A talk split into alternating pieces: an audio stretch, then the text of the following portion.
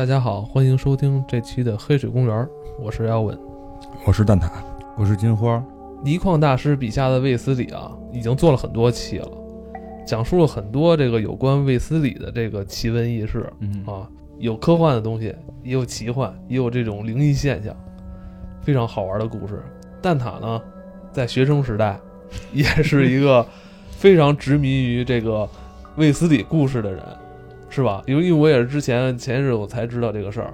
呃，初中时候我记得让我喜欢上卫斯理的是我一个同桌，我那个同桌是一个女生，然后，但是她比较中性。金花吧？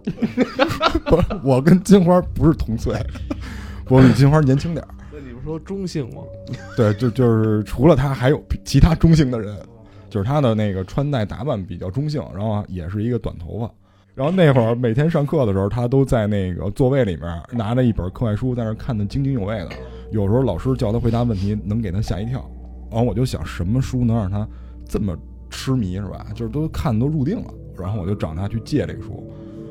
我一看完了，发现我也就入了坑了。当时我看的第一个作品叫做《大厦》。当时给你推荐的时候，他是一种什么心情去给你推荐？呃，是你当时有没有看到他这种反应？呃，有看到，因为当时他给我推荐的时候特别无奈，他那个书是被我抢走的，就是我不由分说，我觉得这书一定特别有意思，我就给抢走了。就就是你从蛋挞声音，你应该能听出来，少年时候就是一个霸凌的，就去霸凌别人。没有没有没有，我是被霸凌的，然后那个声音是被霸凌以后才变的，就是我那会儿我在问他，就是这个书有多么有意思，然后他回答我，他说你看吧，就是这你一看就不想再看别的了，所以我当时看了第一个故事以后，我就。不能释怀，就一直想把它看完。但是当时出的那个小说数量实在是太多了。他们家条件也比较好啊，他妈是那个做买卖的。然后那会儿呢，呃，就是我觉得老看人家也不合适，然后我就会买一些相对比较便宜的，比如那个《亚洲之鹰》罗开啊，然后那个《袁振侠》系列去拿这跟他换，因为那个书的数量毕竟比较少。然后我主要卫斯理是从他那儿换着看看过来的，然后多多少少也看了有几十部。后来其他的是上班以后。通过那个在线阅读补上了，那你真是看了不少倪匡笔下的这些作品啊。是，然后他反正罗开还有那个袁振霞我也都看过，但是没没看完。然后包括还有那个飞人系列，我看过一集。哎，你小时候看的时候，当时几岁啊？呃，初中大概那个十五岁那会儿。哦，那你能看懂吗？当时是当那个什么看的？当时是看恐怖小说看的，因为除了那个以外，还有一个。反正小时候面对这些解释不了的东西的时候，都是恐怖小说。对，没错，因为当时我除就我看卫斯理之前，还看过一个系列，就是我忘了叫什么，有一个有，反正其中有一本叫那个《血色老屋》，我不知道你们看过没有。就是它是一个纯恐怖的，但是到最后全是人为的，就是没有任何像卫斯理这种，就是能够接受外星人，然后能够接受一些灵异现象这种情况。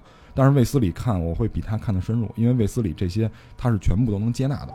他不是像那种小说最后都推导到一个特别无聊的事儿上，就跟你们之前说那个走进科学似的。其实可能发出一些怪声，就是邻居家大哥晚上睡觉打呼噜。他他是没有这种东西的。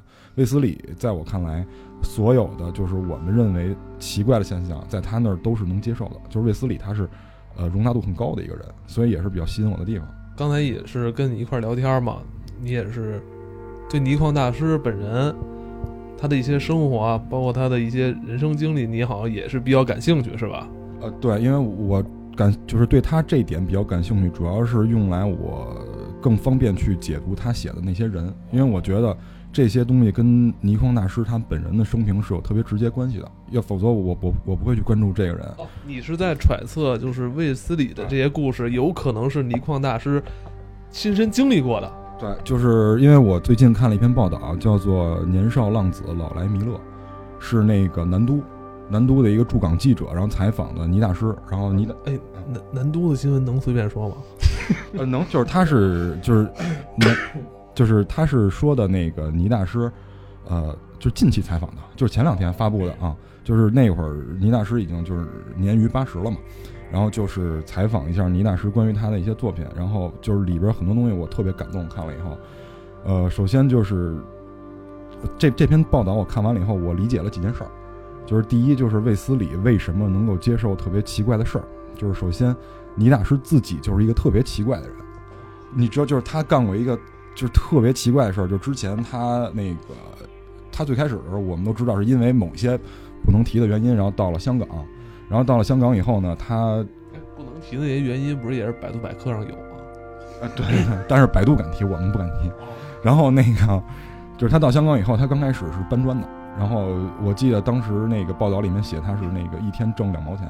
然后他在那个就是报纸上看到一些就是小说连载，然后他说这个东西我也能写，然后他工友说说那你写啊，然后他真的就写了第一篇叫《活埋》，然后讲的那事儿也不能说，然后那个写完了以后他的稿费是九十，就是他每天搬砖是两毛钱，然后一篇稿费就是九十，哎呦，那一下可以吃烧鹅了。对啊，然后后来就是他慢慢供稿，然后涨到五就是涨到每篇稿稿酬是五百，后来他写卫斯理是那个金庸大师。金庸大师鼓励他去写的，对对对，就鼓励他去写的这些东西，就是当然对他的行文有一些指导。哎，我挺纳闷的啊，就是你想啊，嗯，他到香港，像你说的，一开始写作，嗯一下就被这个呃杂志社吧，还是什么编辑部门，一下就得到认可了，是吧？给对他当时九十个稿费也不算低了，是吧？对一个初出茅庐的年轻人来说，那他的这种写作基础、嗯写作技巧是从何而来的？他有没有经过很好的这种相关教育呢？呃，没有，因为他是那个当时在内蒙，然后就是这个事儿你们都知道了，这这我就不多说了。然后我觉得这跟天赋有最直接的关系。你认为是天赋是吧？对，因为我这也是有根据的，就是我通过他们家里人，我 我判断的，不是你是他妈私人私家侦探吧？就我真的是特别想了解这个人，而且我对倪大师特别喜欢。呃，就是倪大师写卫斯理有很多科幻，就是之前我们也聊过，他写科幻的东西，包括科学都特别严谨。为什么？他他哥哥，他有他有一个哥哥是物理学家，就是教物理的教授，然后一个是好像是教化学的还是教生物，我都忘了。他们家有两个教授，然后他妹妹是艺术，啊，对，就是他们家又有写作的基因，又有科学家基因。就我我觉得这个人他最厉害的就是把他兄弟姐妹这些优点全都综合在他自己身上了，所以他写的东西就各种各样。有点这一文一武哈。对啊，你想从那个武侠小说，然后到科幻、侦破，他全都写。然后言情他也写啊，但是就是后来我再就是咱们接着这报道说啊，然后这个报道里边他，我刚才说一件特别奇怪的事儿是什么？他有一段时间笔名不叫倪匡，他笔名叫九缸居士。他那会儿开始养鱼，就是养，而且他养的是食人鱼。这个食人鱼，我敢说啊，就是这个有有一集叫《不死人》，就是这个食人鱼的有一有一段关于食人鱼的描写，我敢说他是从他们家鱼缸里看见的，因为他每次他们家有人来亲戚串门的时候，他一定会放块肉往那个水缸里，然后让大家 吓我一跳！我当时亲戚串门都 把这亲戚他妈扔鱼缸里呢。不是不是，然后那个有一天他儿子就是在屋里，就是倪震嘛，他儿子在屋里那个瞎窜，然后打破了茶几儿，那会儿茶几是那个玻璃的，然后那个茶几儿的玻璃把他那个腿上一块肉夹掉了。倪大师没给他儿子包扎，把那块肉扔水里了，先看食人鱼吃不吃。他是正面一个特别奇怪的人，他永远的啊结果呃鱼吃吗？没吃，吃了吃了吃了，就是他，因为倪大师说，吃那就恐怖了。对啊，没吃那食人鱼没吃那肉对啊那就恐怖了。你想叫食人鱼，然后这是人肉，他不吃说明什么？开个玩笑，那个言归正传，然后倪大师我还最敬佩的是，他是那个，据说啊，就是从有文字诞生以来，就是写文字最多的人，写文字最多的人类啊，而且而且是手写，就是这里面我有两，我看到两个数字啊，就是网上写的是他每小时最高峰的时候，就是他供稿最高峰的时候，每小时八千字手写，就是一秒钟要写两个字以上。但是在南都的这篇报道里，我觉得这个数字更加的贴切，是四千五百字一小时，就是每分钟写一个半字，呃，那个每秒钟每秒钟写一个半字，就是特就是高产到特别高。呃所以为什么说他是就是有文字诞生以来写文字最多的人类，就是手写啊。哎呀，我觉得啊，倪匡大师都不能称之为什么优秀作家了，我觉得他是一个奇人。对，就是他绝对是鬼才。然后他的那个小说，呃，怎么说？就之前我们说那个他写的小说虽然高产，但严谨，然后质量高。然后在这篇报道里面写了他一个就是自传里面提到的事儿，他写了一个自传叫哈哈哈哈四个哈字。然后那里面提到，就是他当时写卫斯理的时候，叫那有一有一篇叫《地心熔炉》，这个是他应该是第三集还是第五集我忘了，反正就特别靠前的一个作品。然后这里面有一个 bug，就是他写那个卫斯理，就是当时那个在北极有怪事儿，然后卫斯理去北极了，然后到那个地心发现有一个大的机器，他在北极的时候没有吃的，没有喝的，然后这个时候有一条白熊，他把白熊杀了，喝血吃肉，然后生存了下来，有点像贝爷。然后但是我们就发现这个 bug 了，有一个读者给他来信，说那个大师说那个北极没有白熊，说那个啊不是那个南极南极不好意思说错了，南极没有白熊，南极只有企鹅。然后那个倪大师是一个就是从来不跟读者交流的人，然后他每天他一天不回信，第二天就来一封更长的信。后来大师实在忍不了了，说那个说这位热心的读者，我我告诉你两点，第一点，那个南极没有白熊，卫斯理在这个世界上也不是真实存在的人。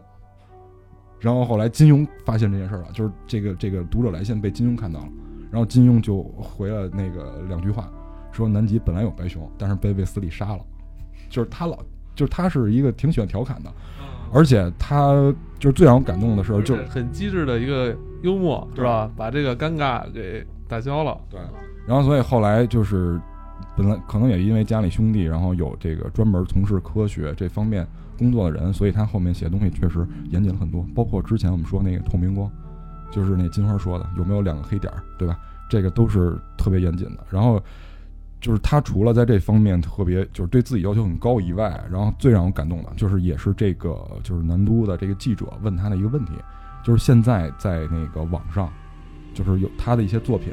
就是除了他自己写的以外，他自己也发现了，他最开始是不用电脑的，后来他自己也发现，在网上随处可以查到他的作品，同时还有八篇伪作。就是之前我看的那个网站，这八篇是没有标出来的。这篇报道出现以后，那个网站更新了，就是最后八回后边写的括号是伪作。然后他说，就关于伪作这件事儿你怎么看？就是倪大师当时就是做做了一个我特别感动的回答，他说这个人写的非常好，我我觉得他写我的作品的后续。屈才了，就是他完全是站在文学的角度，他没有任何参，他没掺杂任何的利益。这真的假的？就是那八 那八篇伪作是？我操！你别这么突然一下说话，吓死人！我说 我八篇伪作，你也不先打声招呼，我以为我刚才打招呼了，以为你透明光呢。开始时候打招呼了，你忘记了那条咱不是那个删了是吧？就是那八篇伪作是什么？你你看到两个黑点吗？八篇伪作是那我这儿记了一下，那个鬼车、错变、成仙。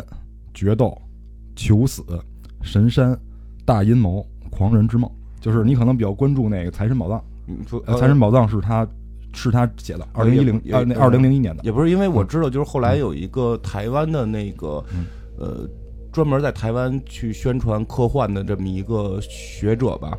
然后他是后续过一部分，而且是跟倪匡是打过招呼的。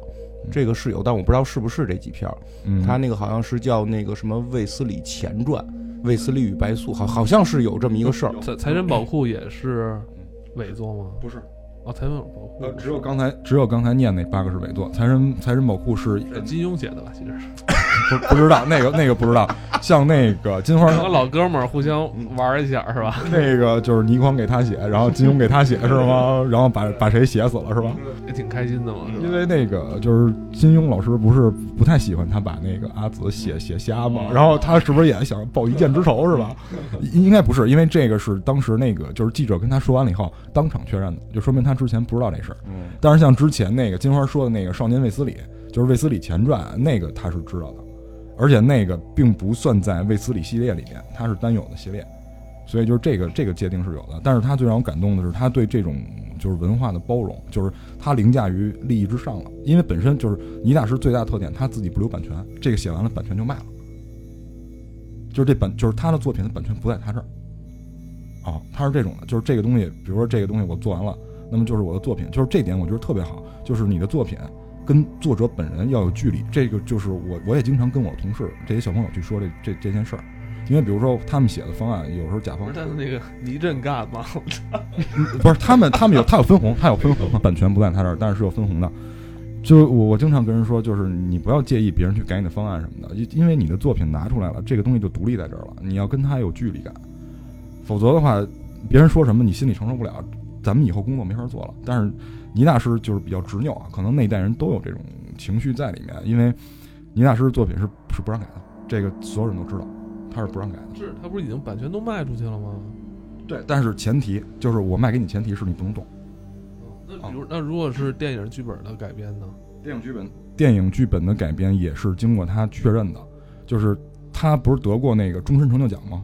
就是呃，是一二年，一二年吧得的，一二对对，这个这个挺好理解的，就跟漫威那堆版权卖出去了，但是如果你想改里边的人物，必须得过漫威的那个审核。对，它实际上卖版权的核心目的就是说钱归别人挣，就我不这个之后的衍生品的钱，我只要分红，我并不是去主控它。对那不是挺好吗？省心了，而且钱也拿了，而且他在一开始的时候可以挣到很多钱，对吧？像以前咱们买那个金庸的那些，不是也买了什么游戏版权吗？就是就其实那个是还好，我觉得这个人是比较会做生意。你该说一秒钟打一写一点五个字，有这本事，那这东西我觉得都不用，对对对。脑子都在这儿呢，对，不不需要版权，不需要对，实在不行去参加最强大脑。对对他这个，我觉得他这跟古龙挺像的，因为当时不是好多人说那个古龙写东西都是为了还账嘛，就是比如说那个花天酒地完了以后，就是写作还账嘛，就是版权就给人家，然后拿点钱就完了，把账一还。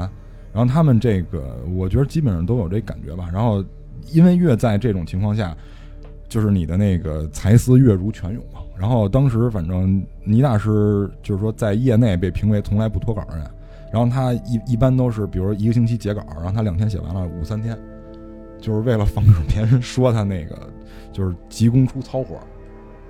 然后但是一说那个有点像咱们的节目，提到那个倪大师啊，就不得不提那个香港四大才子啊，就是就是金庸老师，然后倪匡老师，哦，黄沾，还有蔡澜。就是黄沾，可能大家都知道，就是没听过这人也都听过他歌啊，什么《沧海一声笑》，这个太出名了。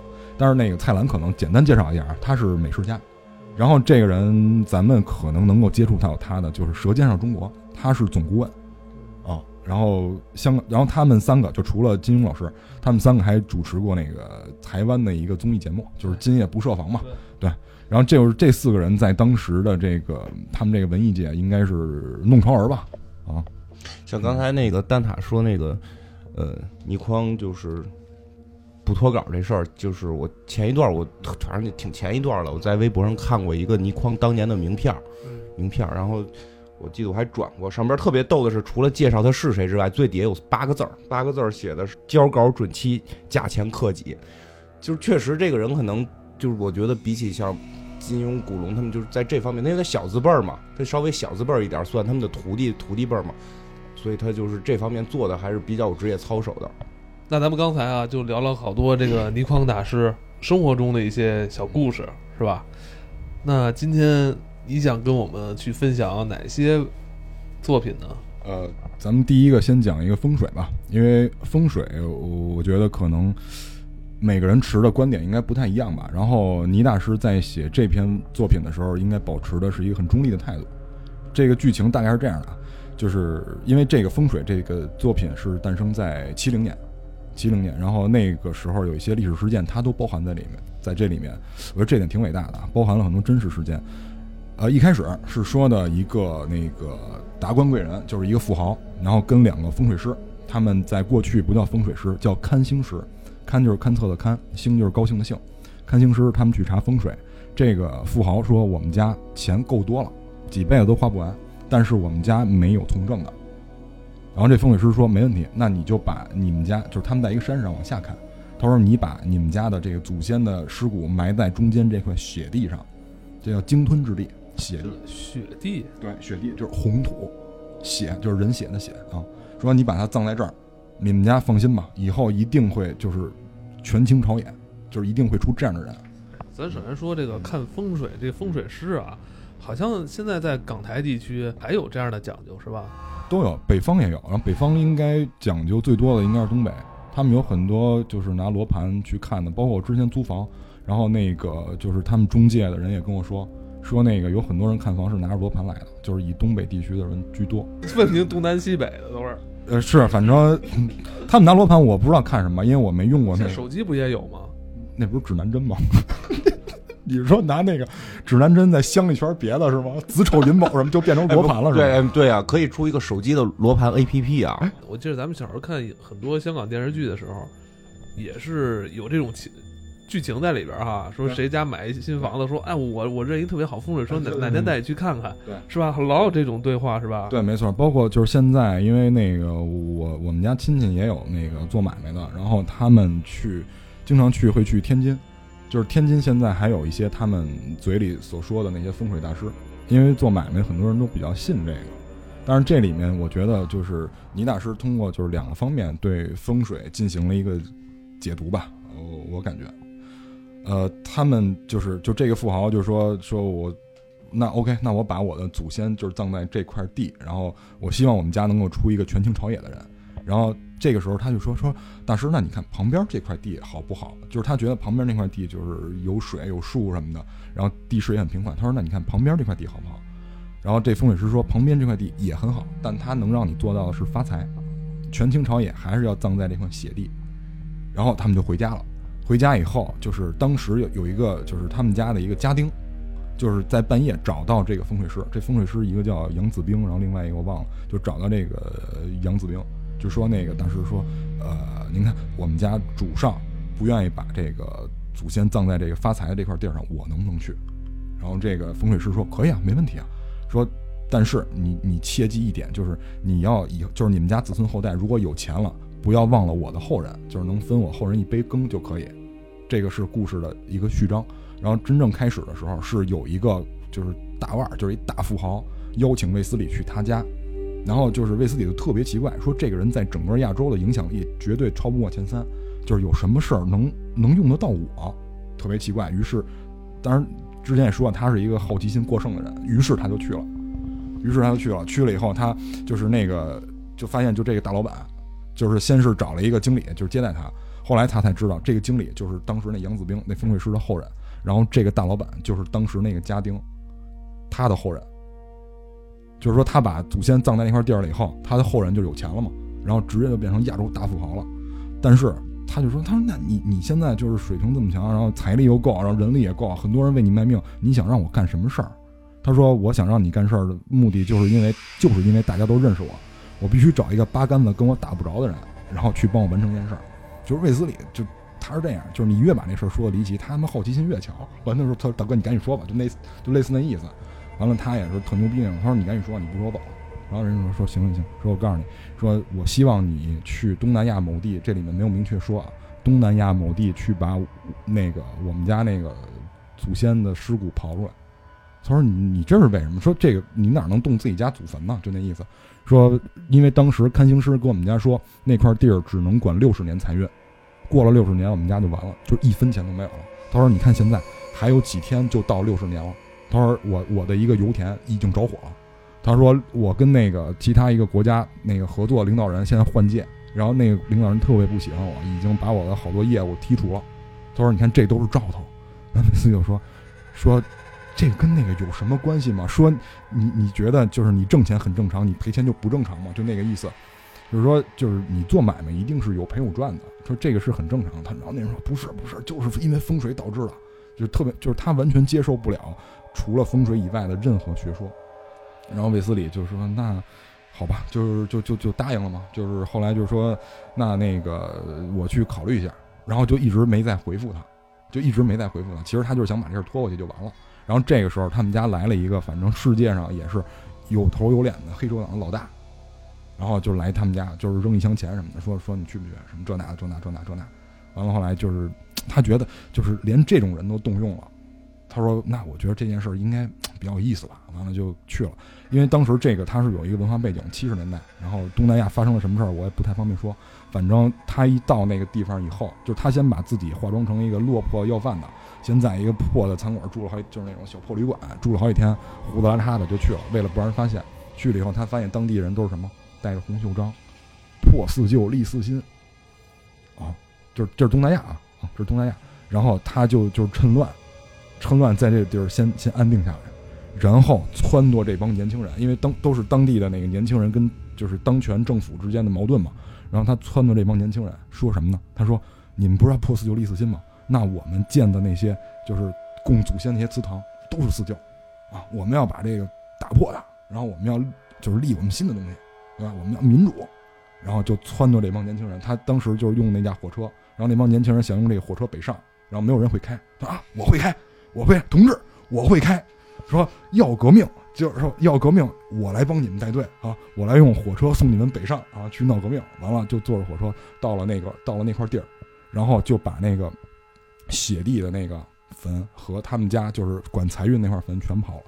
然后后来回去以后，然后那人跟他说说那个就是写地的，就是当时当权的政府，就是跟那些年轻人闹矛盾那个政府当权的人，就是当时他的主上，主上的后人，他不是。只要埋到雪地里，就权倾一时嘛。然后卫斯理不是让那帮年轻人把这俩坟都刨了吗？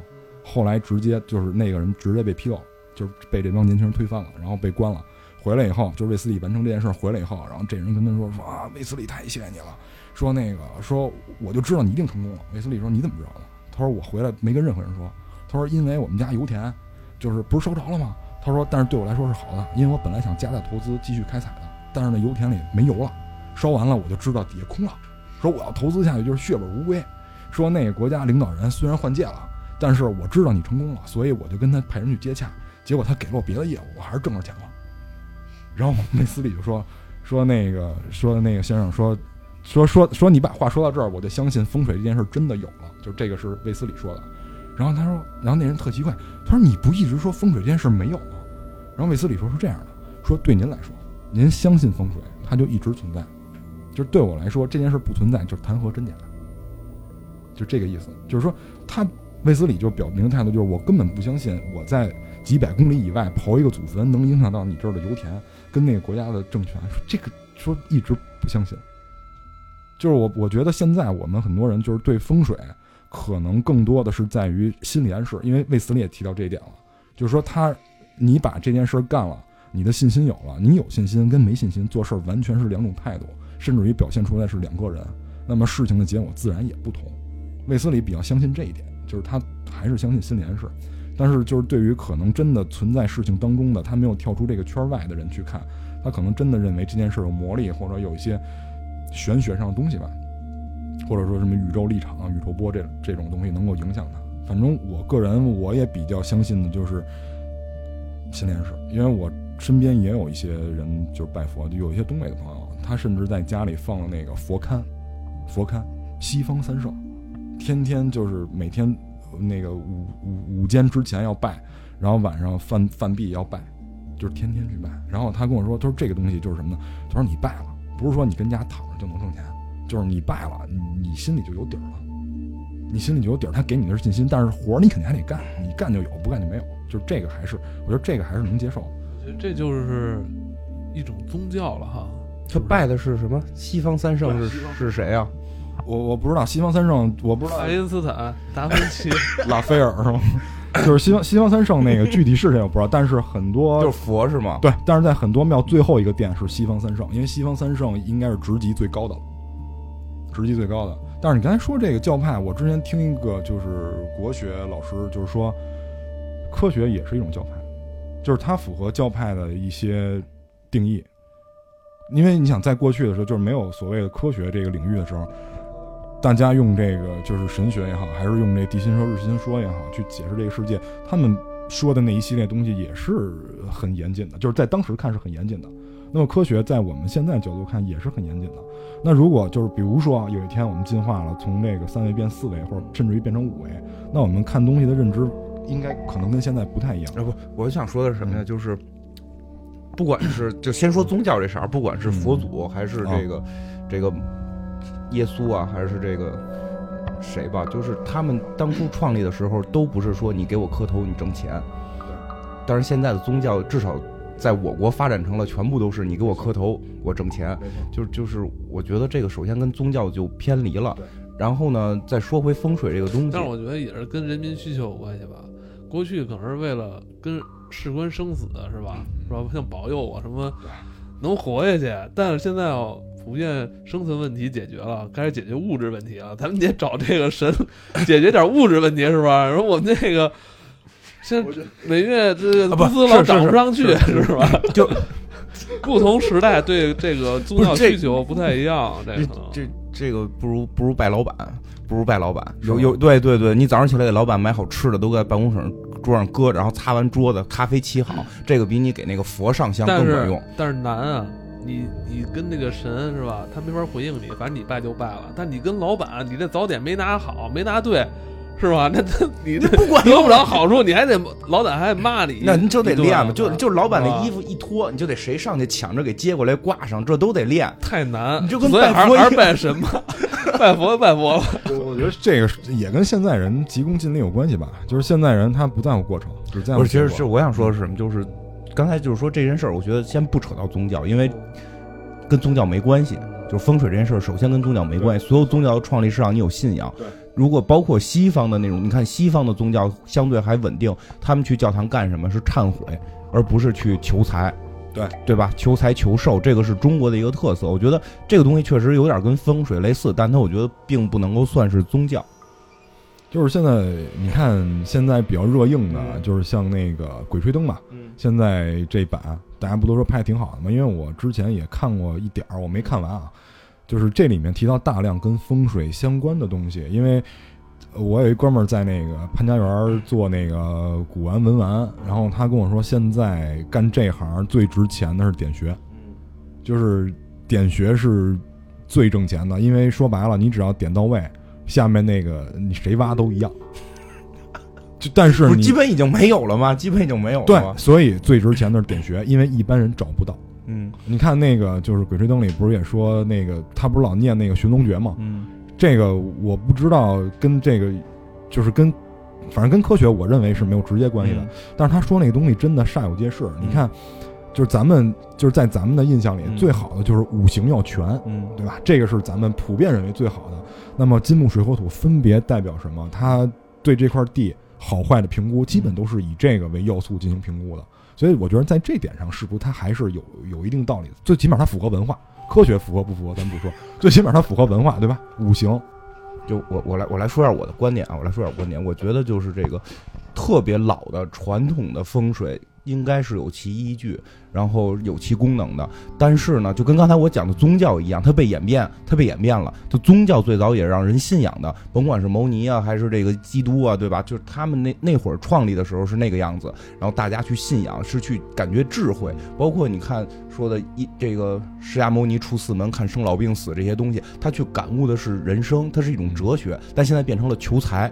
我觉得风水也是这样，就是早些年这个东西是有其，我一会儿给你举个例子啊，就是就是有有其很明确的理论跟其目的的，但这个东西不是求财，举对，早期这风水，其实风水就是物理自然规律。呃，对，说最简单哪，说最简单，因为风水这个，我特别儿时的时候就是就是看过，但是后来我觉得后来的那种演化我不太接受，我就放弃了。但是大概也有过那种意思，就是什么山前，就是你门前有山或者有树等等这些东西。其实你可以想一个特简单的问题：如果你的这个房子啊周围是山，然后你的空气不流通，你绝对容易得病。对，就是你你对吧？就咱们都知道。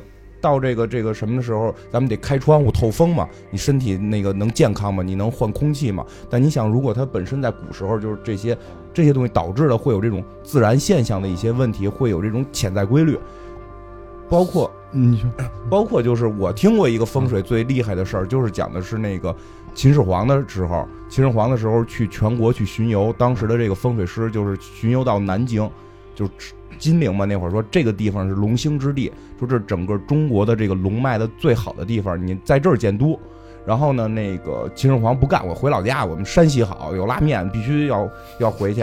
这就反正就陕西嘛，就就就是那个西 西安那边咸阳嘛，对回那头。说 那这地儿怎么办？这地儿这么好的风水，给它毁了。给它毁了，就就就说是这是传说啊，传说啊，给他这个什么什么建了个亭子还是怎么怎么着，把龙脉给挑了。然后说从此之后，这个地方就是确实成为了中国所有历史朝代上就是建都最多的一个城市之一，对吧？就是就是南京也是六六朝古都嘛，建都最多的城市之一，但全是小朝廷，小朝廷或者说是这个年代比较短的，除了明朝在那儿建的都，但是他很快就迁回北京，就迁不叫迁回，就迁到北京。迁到北京之后，这个地方实际上也属于是这个不是首都了，对吧？然后最后到南明小朝廷的时候，也很快就就就完蛋了。所以就是你听起来好像是特别悬，但实际你去琢磨这件事啊，我觉得所谓的秦始皇去挑断这个这个龙筋，这个是扯。但是这个地方的风水是什么？就是叫什么南打北是就是北打南就就简单，南打北是就是南打北是南的，就是为什么？因为就跟那会儿不管是法国还是德国打俄罗斯打不过的原因一样，冷，哦，对吧？就是你没，就是历史上非常少的，就是南方朝廷去推翻推翻北北方朝廷的，全都是什么金辽下来嘛，然后只有明朝是反向的。其实这有很大的一个原因，就是因为风水，就是哦就是我在南方，我这个安居乐业，然后我我这个地方又比较这种湿润，然后稻子产的多，我容首先容易让人有这种安逸的心情，其次你往北打的时候你没有棉衣，你你你明白吧？明白明白。我觉得这个是风水最早最早的就是起源。你说的最早的风水其实就是生活小常识。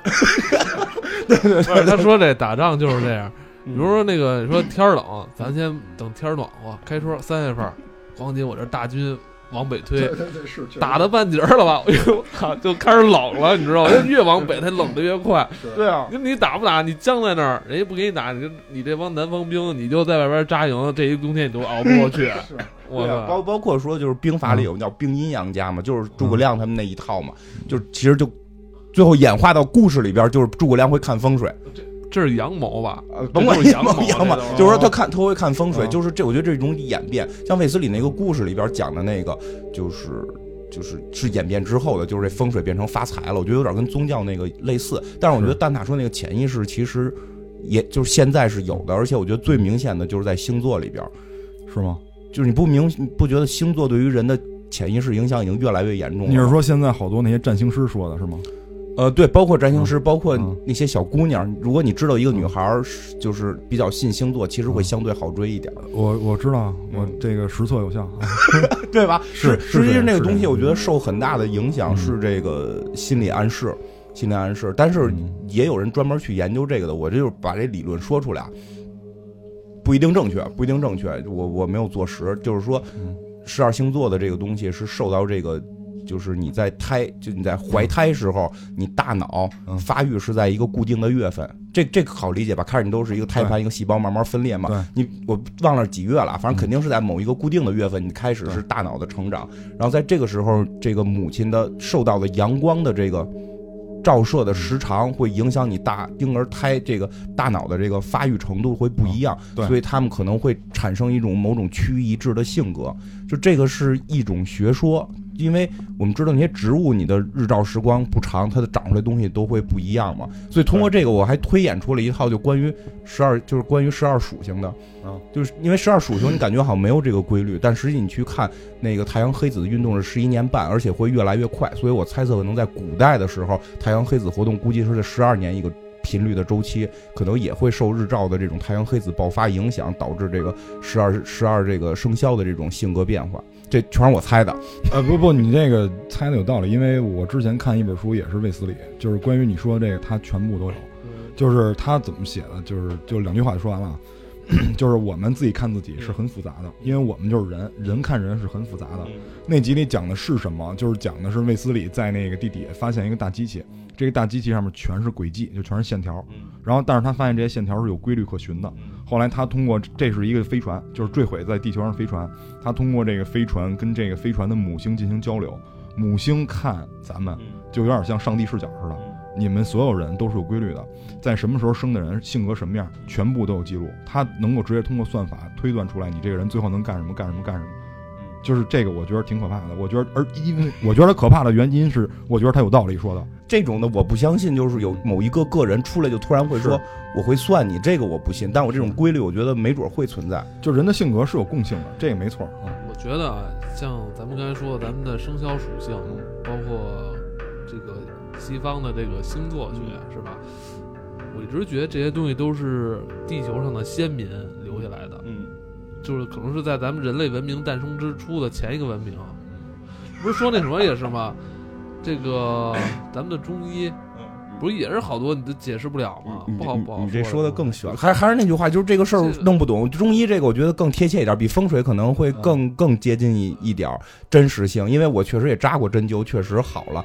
至少我它好没好，我也没准儿心理作用。但是那么大一长针杵进你身体里，你不疼，对啊，就这个是令我很惊讶的。我真被杵过，就一点儿不疼，就是会有一些酸酸麻麻的感觉。这个我觉得就已经很神了。包括那个掌纹那个事儿，就是不是也有说的嘛？就不是算命，这个我基知道一些比较基本的，比如说你这个大拇指下边这个区域，这个活动这个区域会有那种田字纹，说在这个传统相面算命里边说这个是家中有田，你才能有这个这个纹。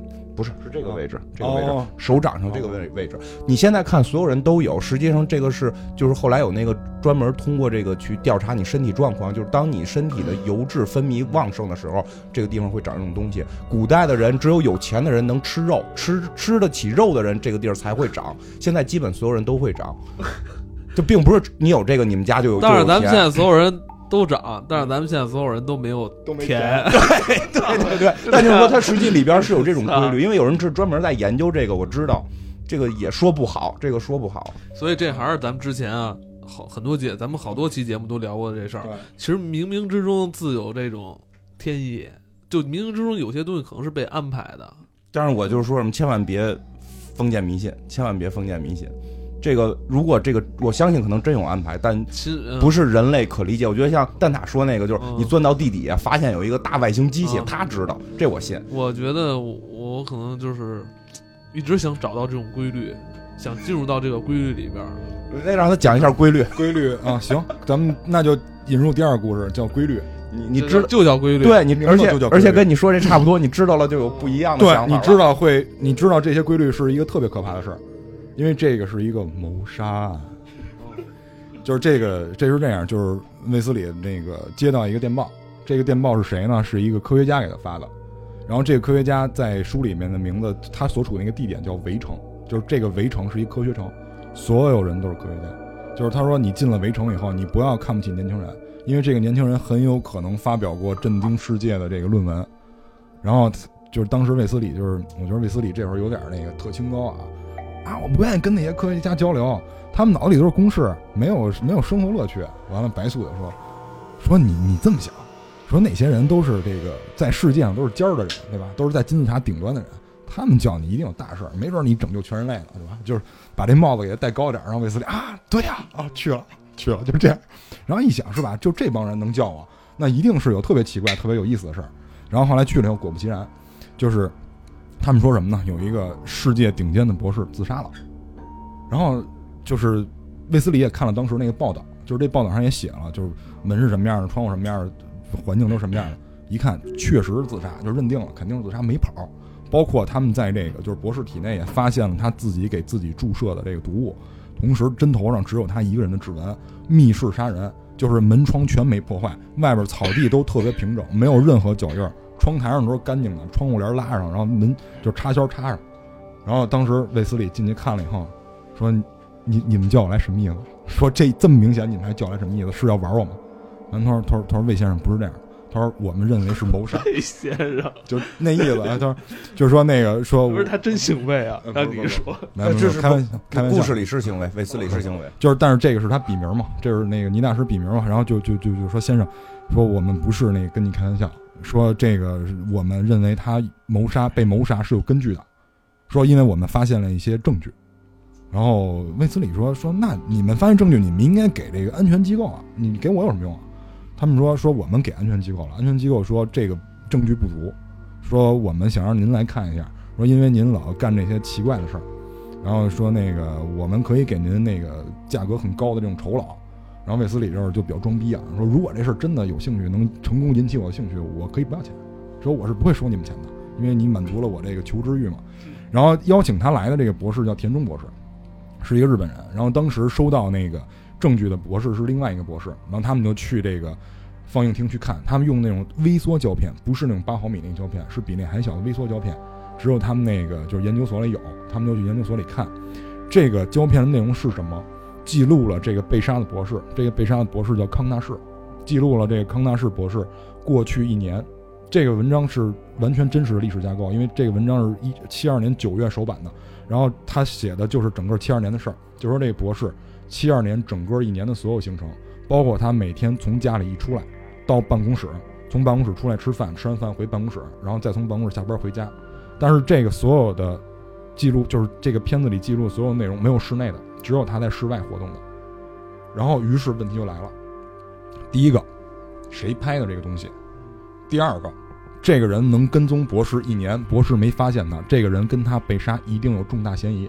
魏自己说对，然后他说你们去找，我我我我们找了没找着，没找着，所以就让你来。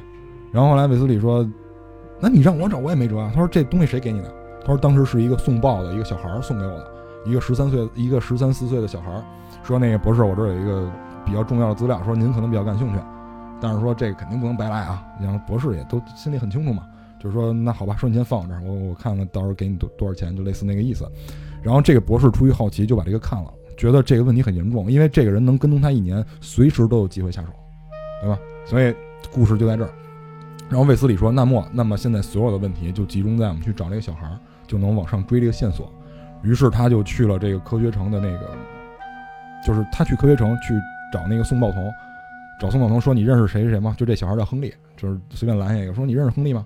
然后那人说说不认识，然后又给了另外一个小孩说拿钱，说啊你知道亨利吗？然后知道，然后就把钱给他了。他就去亨利的家，发现就是他说亨利跟他姐姐住一块儿嘛，他去了以后就发现亨利不在，然后是他姐姐跟一个特别二逼的一男的在一块儿。然后这个时候他就说说你们考说亨利失踪了，你们知道吗？说知道。他说那你们有找过他吗？说不找。说你们为什么不找？就这里面我觉得倪大师就在埋坑，就是说。我们从另外一个可怕的地方来，来到这儿，虽然是贫民窟，但是我们从另外一个更可怕的地方来，所以亨利他有权选择他自己觉得美好的地方。说我们当然不会拦着他，然后他就就说你们从什么可怕的地方来？研究所，冰冷的讲堂，阴森的图书馆。说我们因为这背景是在科学城，就是一切在里面从所有从业者都是科学家，虽然挣的都很多，但是他们居然认为那个环境是很可怕的。这两个人都是科学家。就这男的跟这女的全是科学家，虽然很落魄。然后亨利这个宋报童住在一个壁橱里，这个壁橱里没有什么特别的东西，但是这个他姐姐跟他说说，我发现亨利拿回来一张卡片，这卡片全是乱七八糟图形，说你要觉得有用就拿走。后来就把那个卡片拿走，让那些博士去研究了。博士当时第一回看这个卡片，没觉得有什么特别的，就是说这个很有可能是某个晶体的分子结构什么的，然后就拿走研究去了。然后这个时候就是卫斯理就。怎么找都找不到头绪，就因为这小孩失踪了，就实在找不着，然后就打算要回去了，就打算要回回国了。在机场有一个叫有一个叫白客的，就是这克是巧克力的克，就是一个叫白客的警官给他拦下来了，说我是安全部的，我负责调查这件事儿。我现在发现了新的线索，我觉得你会感兴趣，因为在一千多公里以外发现了一具小孩的尸体，大概在十三四岁，是一个男性。然后卫斯理一下就有兴趣了，他们两个就去了这个地儿，也是一个国外，他们就去这个地儿。然后发现，就是发现这个事故现场是一个被烧焦了的车，就烧的只剩架构了。完了，里面有一个烧的跟木炭一样的人，然后没有办法识别是谁。于是他们就问说：“那个谁，谁在这个看到外来者了？”完了说有一个老头看到外来者了。然后说那老头咱们能叫得来吗？说老头死了。后来就是他们我操，这个犯罪气息特别严重，就跟这事相关，所有人都都死了。然后后来就是没辙了，他们就去调查那个有没有飞机起落的记录。就是因为肯定是坐飞机过来嘛，三天一千多公里以外，除了飞机没有别的方法，在当时那个年代，所以他们就查有没有起落记录，说没有，就是什么都查不着。后来卫斯理说，那么有没有经过上空的记录？就是卫斯理还相对脑子灵活点儿，说有没有飞机从你这儿路过，你把它记了？你说大哥，你是不是扯淡呢？说这么多飞机我怎么记？完了后来就打算要走的时候。打算要走的时候，他们去酒馆喝顿酒，说喝完了咱就撤吧。说既然查不着什么东西，然后这个时候有一人撒酒疯，说我看见天上有人掉下来。然后所有人都说啊，就这个人天天喝酒嘛。所有人都说说你这一定是眼眼花了。然后卫斯理当时听这就一激灵，然后就过来说你看见什么人掉下来？说一个小孩和一个成年男性。然后说那小孩大概多大？他说十三四岁吧，看起来。他说从天上掉下来是什么意思？他说当然不是说直接栽下来，是背着降落伞。威斯理直接就反应过来了，这个一定就是那个小孩儿，一定就是那个小孩儿。然后后来就是他们得到这个线索，确定了以后就回去了，就回去了。回去以后，然后有发现卫斯理回回城以后，回到围城就科威城以后，发现有一个小姑娘跟踪他。后来他就说那个说小女孩，你就是你为什么跟踪我？他说你我听说你在找亨利，我这儿有一些他的线索。然后后来卫斯理说行啊，然后就请他吃饭，请他吃饭，然后他们俩就在交流这件事儿。小女孩说。那个亨利是出去说拿到了一个东西，说能卖很高很高的钱，说我们俩就是感情很好，说以后他会让我天天到这个饭馆来吃饭。他说他也跟我说了，这个人很难对付，一旦我出现任何意外，我把他的联系方式给你，然后你可以给一个你信得过的人，让他去调查凶手是谁。然后卫斯理就得到这个人联系方式，你猜这联系方式这人是谁？田中博士。就卫斯理当时就是就你说不好是气愤还是什么样，他就觉得第一反应就是自己被耍了，就是他被一个犯罪嫌疑人，就是对吧？就是贼喊捉贼那感觉嘛。他被犯罪嫌疑人叫过来，然后破自己的案，然后他就跟那个白客联系，就把来龙去脉跟他说了。然后白客说，显然这个人低估你了，就是他认为你能力没有这么强。那么他叫你来，显然他自己最没有嫌疑，但是一切事儿都是他干的。然后卫斯理当时，因为卫斯理急脾气，就直接就找他对峙去了。然后就是一言不合，就是他在问他说那个，他说那个亨利死了。然后那个人说啊，亨利死了，他被谁杀了？然后卫斯理说说先生，您的就是田中先生，你的反应太明显了。因为那个时候，那个时候推理小说基本都是这套路啊，就是就这拍拍黄炸黄嘛，就是说说我只是说他死了，你怎么知道他是被谋杀的？完这时候卫斯理语气就开始强烈，然后那个田中博士阴谋就马上就败露了。然后这时候一记手刀，就是这就就是倪大师写这个武功特效写的特好，一记手刀。因为卫斯理为什么卫斯理是一个武林高手，为什么会中这一下？他没想到一个搞学术研究的会这个。然后就是他被一记手刀以后，哐哐就被踢了两脚。然后这时候卫斯理还写，就是什么，在他踢在他的那个膝盖离开我面门的时候，我拿小腿勾了一下他的小腿，把他踢倒了。完这个是就是写的特别牛逼。完后来就是这个人怪叫着就跑向了二楼，然后传来一记枪响，就是这个人自杀了。然后后来卫斯理就是说就开始就找他的底细，就让那个白客，因为白客安全部的，开始找这个人底细。就后来发现这人是特务，然后那个康纳士博士。是一个搞这个武器研究的，就如果这武器研究出来对那个国家会特别不利，所以就找人过来暗杀他。然后这件事儿，他就他们就完了，但是一直没说为什么康纳士博士会死，就是谋杀还是自杀这件事一直没定论。后来过了一段时间，卫斯理就回家以后，发就是他在酒馆里撞见这个白客了，就是白客变得就跟疯疯癫癫的，就是酗酒吸毒就那种感觉，就特别颓废。完说说，然后说说你怎么了？然后说你不认识我了吗？然后他就看了他一眼，就跟没看见似的，一直盯着一只金龟子。后来他说：“他说那个，他说那个卫斯理说你知道他为什么自杀吗？”然后那卫斯理说：“不知道。”说他不就是注射毒药吗？他说不是。然后他就说：“他说他去看那个，他说他去那个博士呃那个就是凶手他们家看的时候，发现就是这凶手是另外一个人啊。”就是这个人呢，是跟田中博士两个人，但是这个凶手做了一些其他的事儿。就是他去凶手他们家看的时候，发现家里有有一个玻璃缸，就是发现家里有一个鱼缸啊。那会儿这个倪大师也正在养鱼，说这个鱼缸里没有没有水，全是土，然后里面全是土蜂，然后有一架记录仪在记录土蜂的活动，然后记录全是那种微缩胶片，就跟记录博士形成用胶片是一模一样的。然后旁边有一堆一堆纸片。就就就跟那个亨利留下的那个一堆图形那个纸片一模一样，然后他们就推理，就是怎么推理呢？就是这博士怎么自杀？就是通过土蜂说这土蜂是凶手，就是说为什么？因为土蜂是有规律的，如就是土蜂在建巢之前会先选食物，就是他们的食物一般是毛毛虫，他会先把毛毛虫拖到洞边上，然后进洞巡视一圈，没有异样的时候会把毛毛虫拉到洞里作为食物。这个时候如果你把毛毛虫拿走，他会把毛毛虫拖回来。再重复一次去看洞里的环境。如果你这时候把毛毛虫再再拖走，他出来一看毛毛虫没有，他会把毛毛虫再拖到洞口，再巡视一圈。就这个巡视无限循环的。如果你把毛毛虫拿走，他说他的一生好短暂。对，就是就是说，他就是说，他旁边那卡片是什么？记录的是他的轨迹。然后另外一组卡片记录是康纳士博士的轨迹。然后把这两个同时寄给康纳士博士，告诉你说你跟土蜂没有任何区别。就是说这个方法，这个暗杀方法。是他们那国家的某一个心理医生研研究出来的心理暗示，然后最后博士受不了了。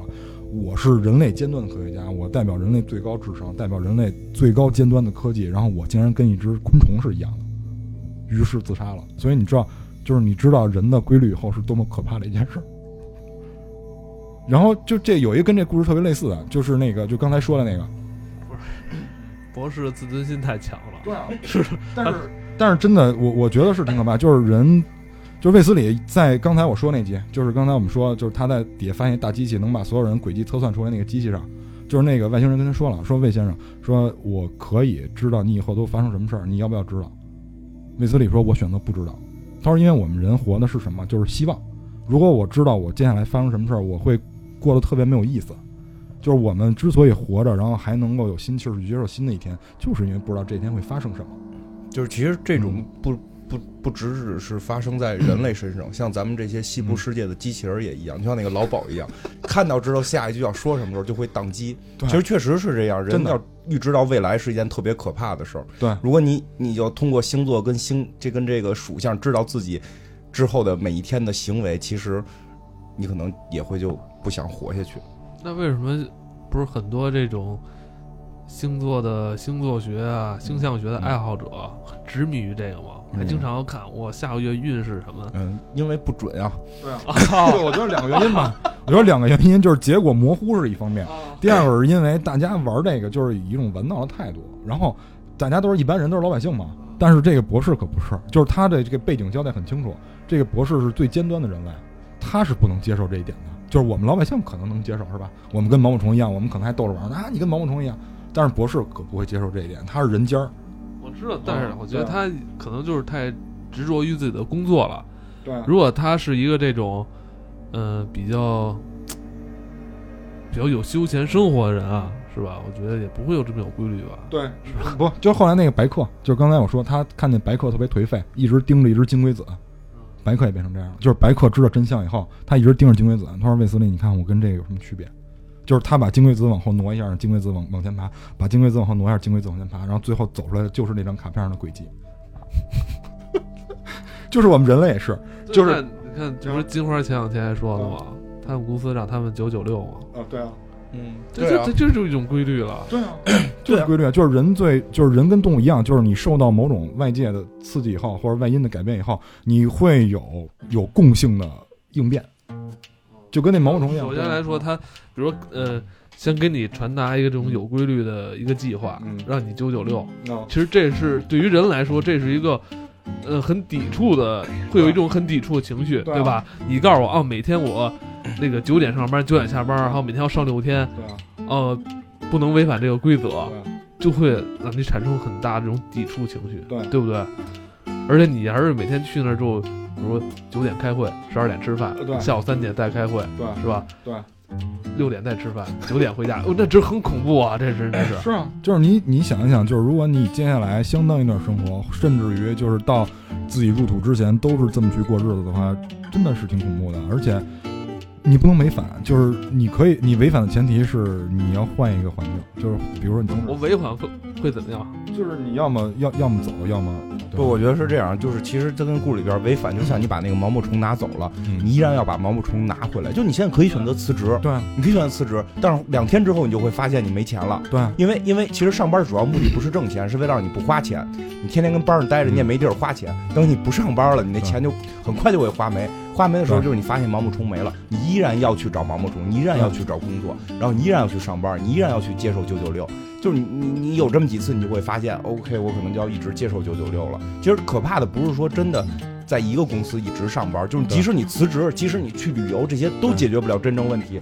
真正问题是，那个毛毛虫拿走了，你的工作没有了，你还要再去找工作，这个是最可怕的地方。就是人永远要为生活资料去奔波。对，而你你他妈带着围脖说话跟他妈吉米似的，冷，我冷，跟那个叫什么那乐嘉似的，就那我个。我我都忘了要说什么了。啊，就是毛毛虫被拿走了，呃，对啊，就我们要为这个奔波，生活资料。对，就跟那什么似的嘛，就就是，这就是人类，这就是人类，就跟 X X 档案的那个去年最新的一季似的，嗯，对吗？当当一个蜥蜴人被被人类咬了变成人的时候，就会无名的恼火，因为我必须要上班，我必须要有养老保险，嗯，然后我把工作把人摊儿砸了，然后我工作没了，我就开始恐惧，我养老保险没有了，就这就是人类的规律，多可怕！就是他，嗯就是当时就是写这个，呃是有一些历史背景的，就是他揭露了当时那个香港的那种人人性的空虚。你就是你，我们接下来就是还介绍一篇，一会儿金花会讲。我觉得咱说的，再多说一句啊，咱们咱们老是在说啊，我们这种很有规律，太有规律了，什么很枯燥乏味的生活，但是你不让你干这个，你还能干什么？你人不他妈就是干这个的吗？就跟那个土蜂似的，你不他妈就是为了把那毛毛虫拽在洞里吗？这就是你的人生规则、人生目标，对是吧？是就是怎么说，凤凰只有那一个，啊对啊是吧？当然它有它的规律啊，啊但是你这土蜂亿万只土蜂，亿亿万个人，你他妈就你就只能干这个，是啊，你让你干别的你也干不。因为我们是平级观测啊，就是我们观察土蜂，我们级别比它高啊。我们看它当然是那样的规律了。但是如果有一其实个也不一定。你看蚂蚁呢？你觉得你比蚂蚁高吗？那蚂蚁可能那个抬得动比身体重量呃重上百倍的东西呢，对不对？人蚂蚁还鄙视你呢。但是 但是他妈我能分东南西北，它不能。也不好说，那那更深奥了。你人还人人类还健身，像我们不用健身，天天这，是不是？其实有时候你也不好说这个事儿，你知道吧？哎，不不不要抱怨了，就是我来来做点有规律的事儿，就是。我我们在土风眼里可能也都是二逼，是吧？对啊，嗯，有道理，有道理。土风还说呢，这一帮也还在那瞪那个，还瞪我们呢。你在瞪他的时候，你也在形成一个规律，对，是，对吧？对。而且这种循环是在一定时间里，你时间再往前走了，是吧？你在做这种事儿，你他妈也在，你这你一直在瞪一只毛毛虫，也挺浪费生命的。